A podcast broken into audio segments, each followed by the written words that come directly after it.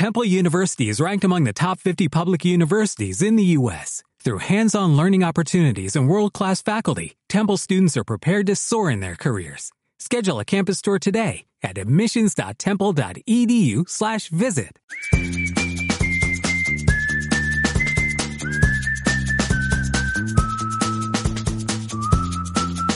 Y llega, llega el momento del repaso a las redes y sus enredos y también al Se te nota demasiado de nuestra particular forma de acercarnos a los medios de comunicación y mira que se les nota demasiado.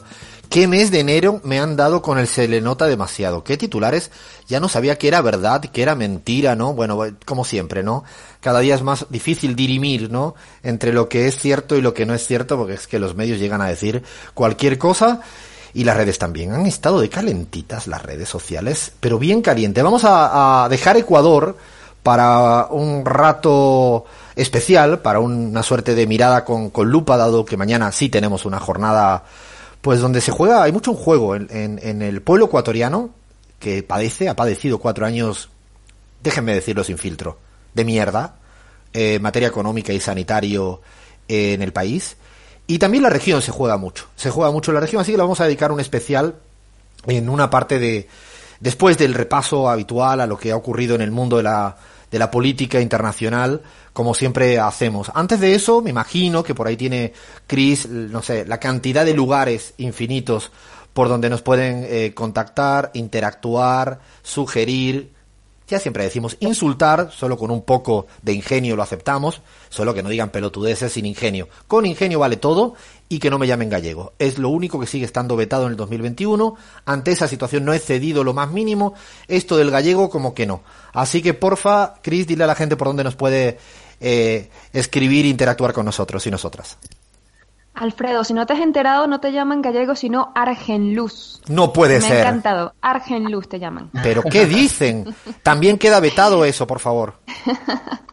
bueno, no llamen Argenluz, Alfredo, eh, a través de todas las redes que tenemos, Twitter, arroba la pizarra o con la pizarra ok, en Instagram, Facebook y recuerden pasarse ya pues a Telegram. En el canal también nos encuentran como Radio La Pizarra y no olviden descargarse todos nuestros programas a través de las plataformas de podcast, SoundCloud, iTunes, Spotify, Evox para México y España y Radio Cut para Argentina. Alfredo, equipo, iniciamos inmediatamente con las redes y los enredos y vamos hasta Paraguay, hasta donde ha llegado el, el lawfare, ¿no? Efraín Alegre, líder de la oposición al gobierno de Mario Abdo, pues desde la cárcel donde fue llevado dice, queremos creer que los tiempos oscuros han pasado, pero un poder mafioso busca destruir la patria. Algunos se arrodillan al dinero sucio mientras el pueblo sufre, me apresan por denunciar, mañana podría ser vos. Debemos resistir, enfrentar y vencer, Alfredo es, es, digo, es importante lo que estás contando, Chris, porque ha pasado un poco es inadvertido, desapercibido en América Latina, probablemente porque a veces hay una saturación de, de noticias, de, de, intensidades, el caso de ecuatoriano, que estamos eh, ante una campaña electoral, ocurren muchas cosas, la disputa por la vacuna, eh, que ya habéis hablado, sé que en este mes de, de, enero le, le, pusiste un ojo a, a, la cuestión, pero claro, es que en Paraguay ha, está, ha ocurrido algo realmente gravísimo, y es que el candidato a presidente de la última elección, que estuvo a tres puntos de ganar frente a Mario Abdo, hoy en día está, hoy, hoy está en prisión, está en la cárcel. ¿Y quieren saber por qué? Porque en un municipio perdido del Paraguay, una campaña electoral o una, eh, una parte de la gestión electoral de un municipio entregó un documento irregular. Sí, sí, tal como suena. ¿eh? Esto es para, para echarse a temblar. Imagínense que meten preso a cada candidato a presidente por una irregularidad contable en un municipio diminuto del país en el cual está compitiendo. Cuando habitualmente el candidato presidencial no tiene de hecho competencia, para eso existe un gerente de campaña, tiene un responsable contable, que son los responsables en todos los sentidos, administrativos, penales y demás.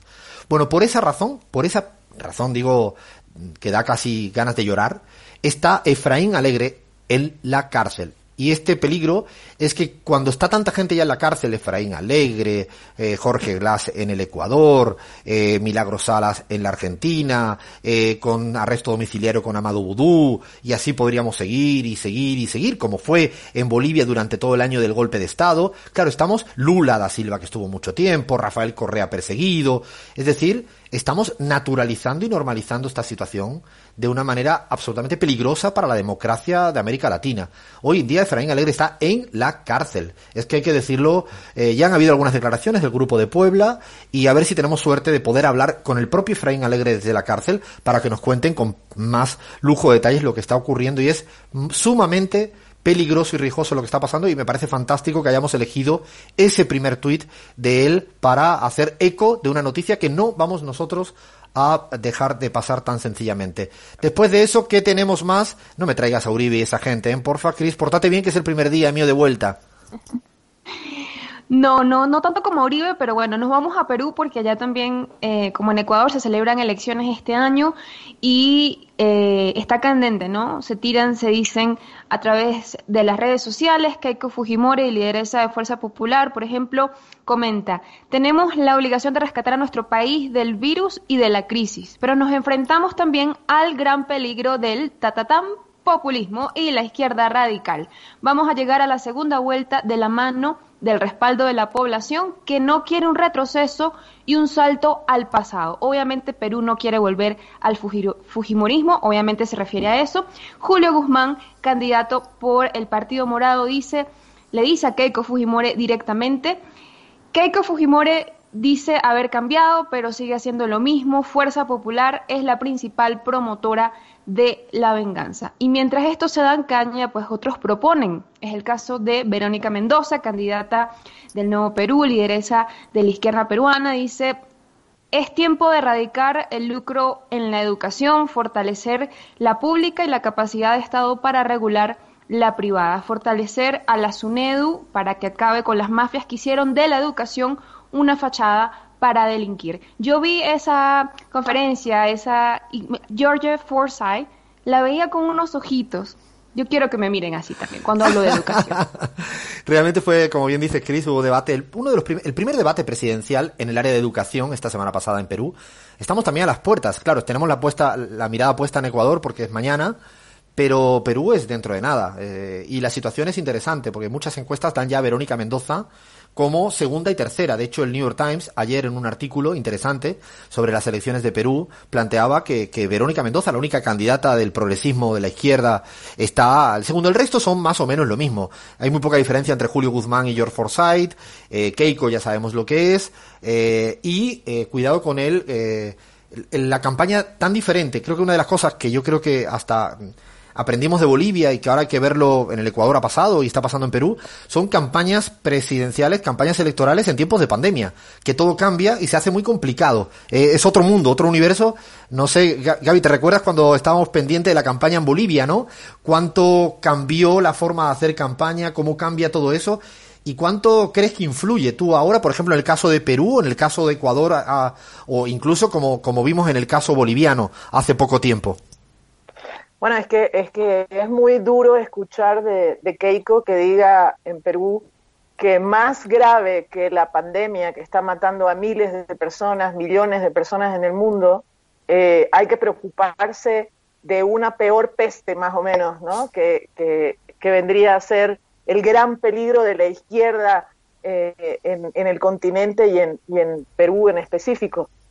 En Bolivia en Bolivia fue una, una campaña muy compleja, pero no solo por la pandemia, creo, Alfredo, sino fundamentalmente porque estabas haciendo campaña en medio de una, eh, eh, de una dictadura ¿no? y, de una pérdida absoluta de, todas las libertades democráticas.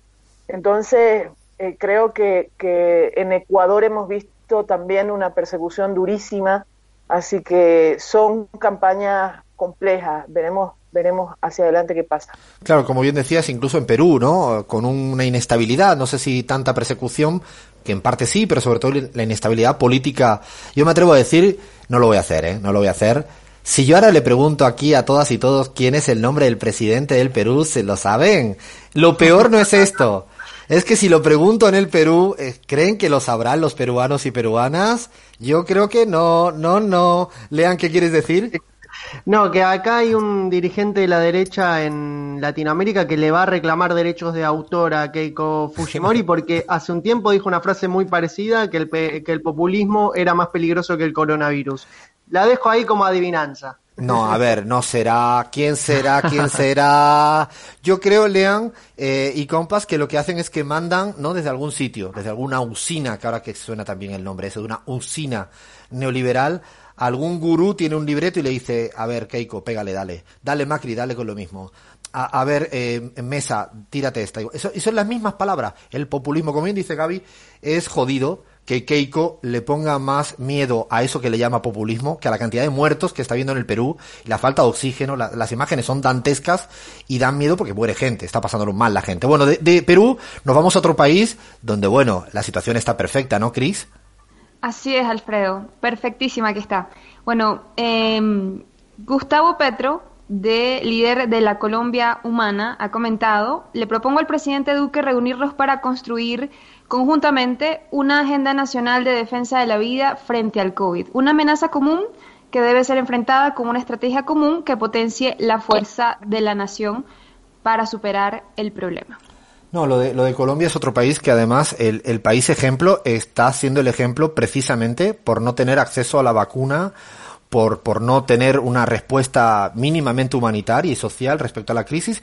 Y lo de Gustavo Petro en eso es altura de estadista. Le dice a Duque vamos a ponernos de acuerdo en las cuestiones básicas para que la gente la pase un poco mejor. Lo dice el principal opositor haciendo un guiño muy sincero, porque además de hecho no tendría ni por qué decirlo, podría ser más fácil ponerse en la, vereda de enfrente. Y no, le plantea esto, evidentemente por ahora no hemos encontrado respuesta de Duque en lo que llevamos de, de, este tiempo. Y vamos a acabar con Brasil en la parte de redes, porque hay aquí una perlita que no puedo dejar de querer escucharla, Cris. A ver si lo digo bien. Guillermo Boulos. Ah, mejor que yo seguro, Cris. A mí me salía fatal cuando lo entrevisté. Boulos. Bueno, ha dicho, ha dicho, si no hubiera sido por el capitán Cloroquina, Brasil podría haber producido 60 millones de dosis de Coronavac para 2020. Pero ignora la propuesta de Butantan en julio y otras dos ofertas realizadas en agosto y octubre. Hoy faltan vacunas y sabemos quién tiene la culpa. ¿Quién será? ¿Quién será? Pues hablamos de Bolsonaro. Vamos a dejarnos de eufemismos y demás. Boulos, eh, ¿no? Eh, ese joven dirigente que tuvimos aquí en la pizarra en el año 2020 a finales, eh, con una cantidad de votos increíbles en Sao Paulo. Hoy en día es de los principales rivales como candidato presidencial.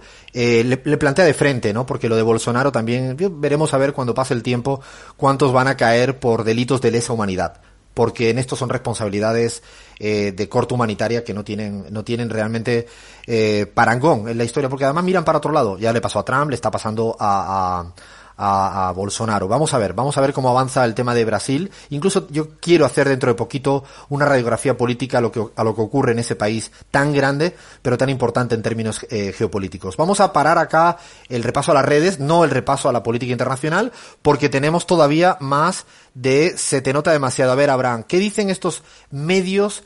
Preséntalo tú mejor, porque a ti te sale mejor que a mí. Claro, ¿no? el repaso de esa prensa libre e independiente, objetiva, muy neutral de América Latina, ¿no? Y qué mejor que empezar con La Nación, compas, un referente de objetividad, de neutralidad y de profesionalismo, ¿no? Eh, Cristina Kirchner titula La Nación, atrapada sin salida en su laberinto judicial. Esto, Alfredo, no sé cómo lo, cómo lo veas tú. A mí me parece más un ejercicio de psicología proyectiva, ¿no? Ya quisieran ellos pero, pero Abraham, eh, me parece que te confundiste. Esto ya lo leíste en diciembre del 2020, Abraham. Yo he estado de...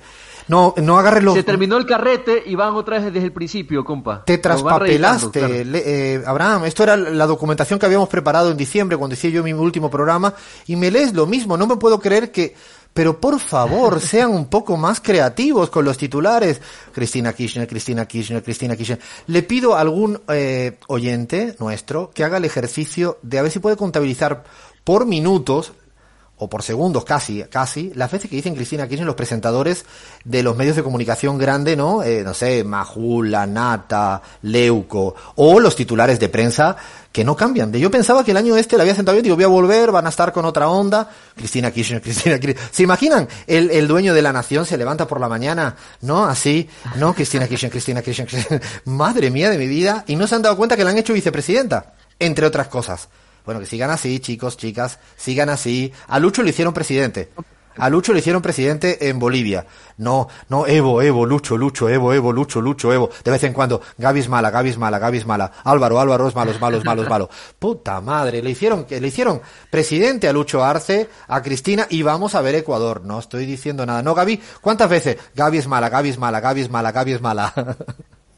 Bueno, Gaby no creo que tantas como, eh, como Lucho y Evo, eh, y creo que, que la gran suerte que tenemos es que esto les viene pasando desde hace eh, más de una década, pero no aprenden, por suerte no aprenden.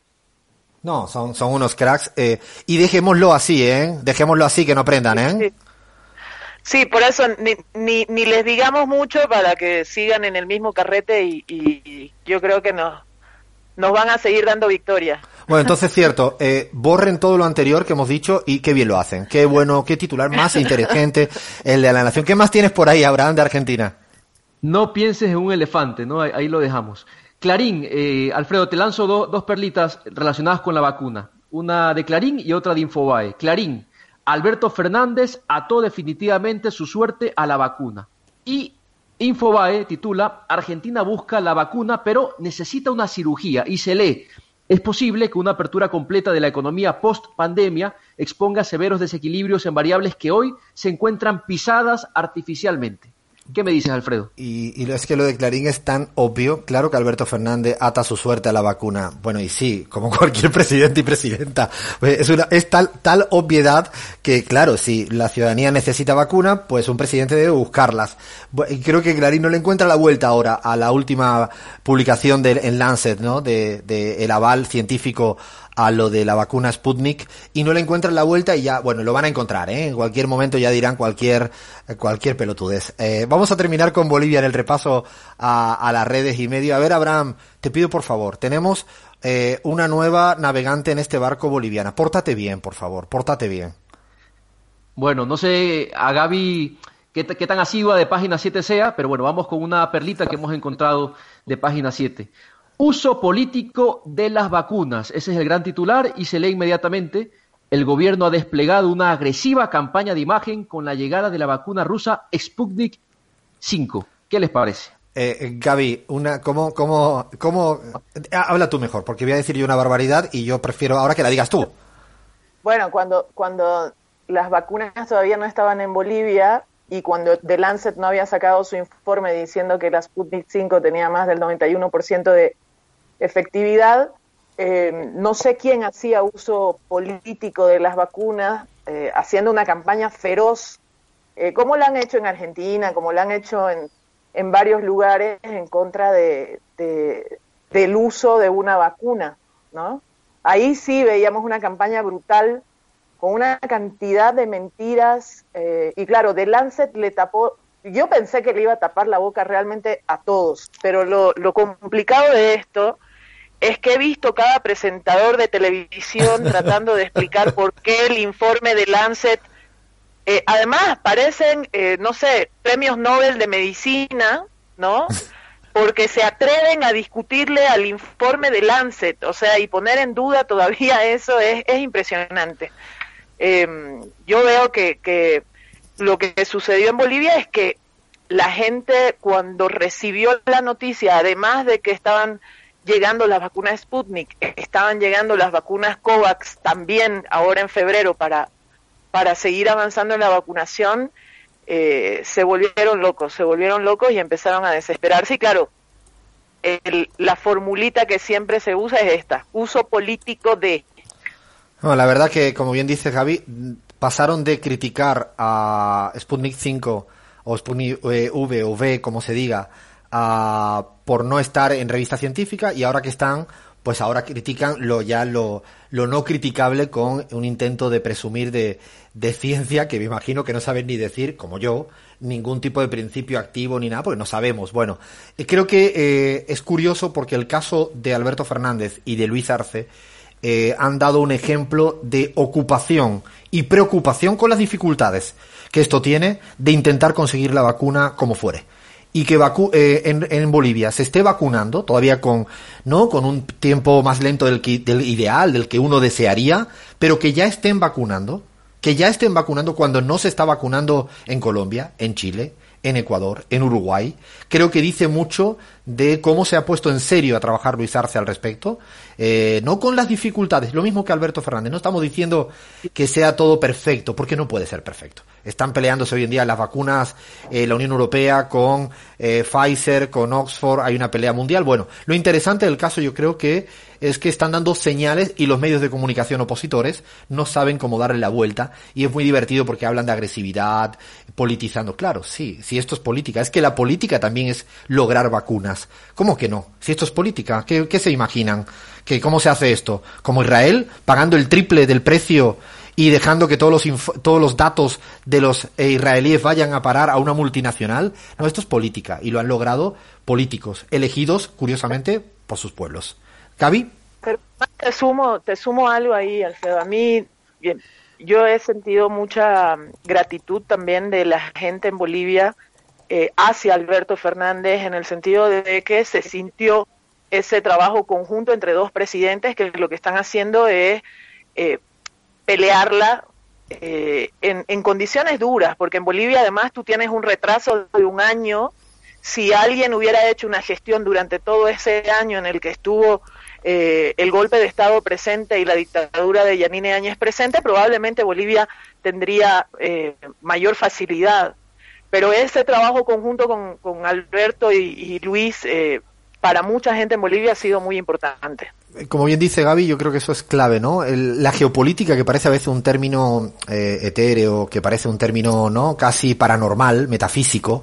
La geopolítica es eso, que está comentando Gaby. Una relación entre dos presidentes fraguada desde la amistad y la solidaridad y, eh, afortunadamente, ha tenido un éxito. Igual que el caso mexicano, donde hoy en día se están envasando, envasando el principio activo producido en la Argentina de la vacuna de Oxford. Esto significa la geopolítica. Y creo que, que, tres países importantes que han logrado sintonizar geopolíticamente y que al final la, la, gente de la calle va a recibir la vacuna antes de tiempo, antes que una colombiana, antes que un chileno, antes que una uruguaya. Eh, paramos acá porque ahora nos viene un especial Ecuador. Eh, estamos con, con muchas ganas de hablar de Ecuador. Podríamos seguir hablando de España y de Estados Unidos y todo lo que ha pasado, pero queremos eh, tener el tiempo suficiente para ver lo que va a ocurrir mañana. Mañana la elección presidencial, la asamblea en Ecuador. Seguimos en la pizarra. Here's a little known fact. Almost half of all waste generated in Montgomery County comes from businesses, organizations, and government facilities. Reducing the amount of waste in your workplace will have a positive impact on our environment. It can also save you money on your disposal costs. Reducing waste and recycling at your business is easy to do and is the law in Montgomery County. Make it your business to recycle right. Learn more at montgomerycountymd.gov slash recycle right or call 311.